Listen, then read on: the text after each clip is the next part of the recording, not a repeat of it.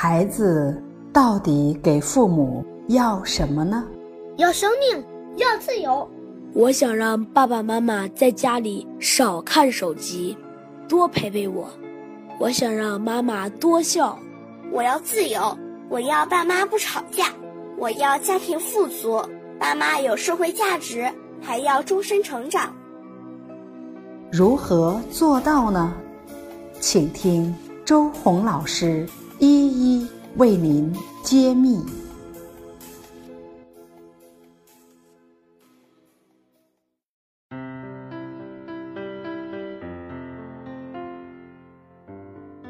亲爱的听众朋友们，大家好，这里是周红谈亲子。孩子到底给父母要什么呢？这是很多家长都比较迷茫的问题。孩子他到底想要什么？他到底要我们哪样？这是一个非常非常高级的问题。如果哪一对父母可以回答这个问题，我相信亲子关系一定都在八十分以上了。那么每一年呢，我们都在红会的课堂上给大家回应这些问题。每一年，大家都按照小家排的形式，把孩子的代表请上来，请孩子们来发自肺腑回答这个问题。每一年的答案呢，也都惊人的相似。那么，我们准备分几期节目，把孩子到底给父母要什么，给大家一一解析。那么今天呢，我们先把答案给大家揭晓。孩子给父母要的多不多？不多。其实现在的孩子们呢，都是非常的简单纯粹的。首先，第一个，这也是我们已经达成的，就是孩子给我们要生命。孩子的命是你给的，你们生了他，这首先是在我们亲子关系里呢第一个必须达成的要素。那么接下来就是孩子们非常客观的向我们要的，你们永远想不到，第一原来是这个，不是钱，不是爱，不是其他的，孩子们想要父母。恩爱，你没有听错，孩子们想要父母恩，这是我们在课堂上去调研的，连我们自己都觉得非常非常吃惊的一个答案。所有的孩子都希望父母恩爱。接下来呢，孩子们希望。父母有钱，家里要有钱。这个有多少钱，也不是说非得有很多很多的钱。但是呢，每个孩子都希望自己的家庭是富有的，是安全的，是没有危险的，不是那种动不动都好像是没有吃喝的那种。这个呢，我们将在下面的几期节目里给大家好好的解析。现在不管是。极其富有的家庭，还是中产，或者还是在穷困边缘的家庭，大家这一点都没有做好，而且解决了这个问题，对孩子的学习成绩是有很大的帮助的，对他的注意力集中、写作业、完成他需要完成的事情，犹如神助啊！好，接下来我们继续讲。孩子还想给父母要什么呢？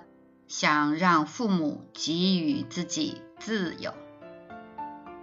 对，不是你经常管他、掌控他、监督他，甚至是做一些代劳的事情，你帮忙也掏力不老好。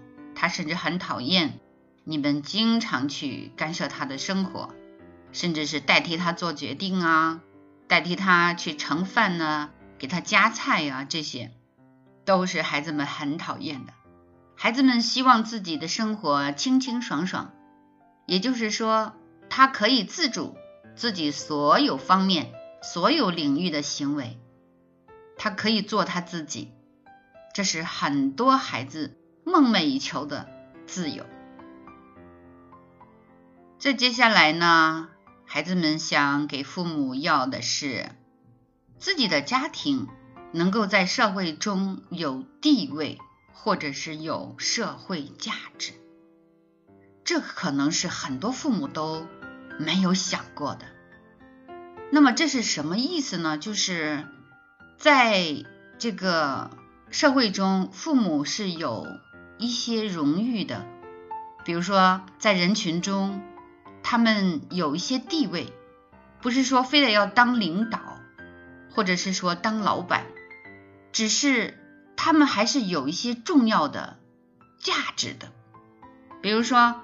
假设你是一个普普通通的中学或者小学老师，那么孩子也认为是可以的，就是你受同学和家长们的敬仰啊，你有话语权呐，这都是地位和价值。总之呢，孩子们不管是父母的年龄几许，他们希望自己的父母在人群中一定是。受人敬仰、受人尊重的这些呢，对大多数家长来说，真的有些迷茫。我们会在以后的节目里花一些时间给大家解释一下。但是已经做到的那些家庭，我相信你一听，你都很透，你就知道你自己已经做到了那个部分。好，最后呢。孩子们希望自己的家长也是爱学习的，希望自己的父母终身成长，这都是孩子们说出来的词。终身成长。那么聊了这么多，可能很多的家长就说：“哇，他们小孩还要求我们呢，还要求这么高，那我们已经把他生下来，把他养这么大了。”他们现在什么都不能给我们，这还得让他们来要求我们，这多没有天理呀！我们来给大家看一看啊。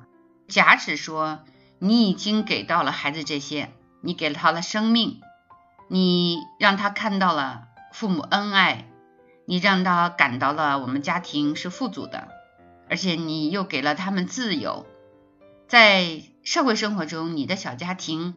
又是有一定的地位和社会价值的，而且你们也选择了终身成长，让孩子看到你们不管多大年纪，工作多忙多累，你们还在某些领域在提升自己。那么接下来你会收获一个什么样的孩子呢？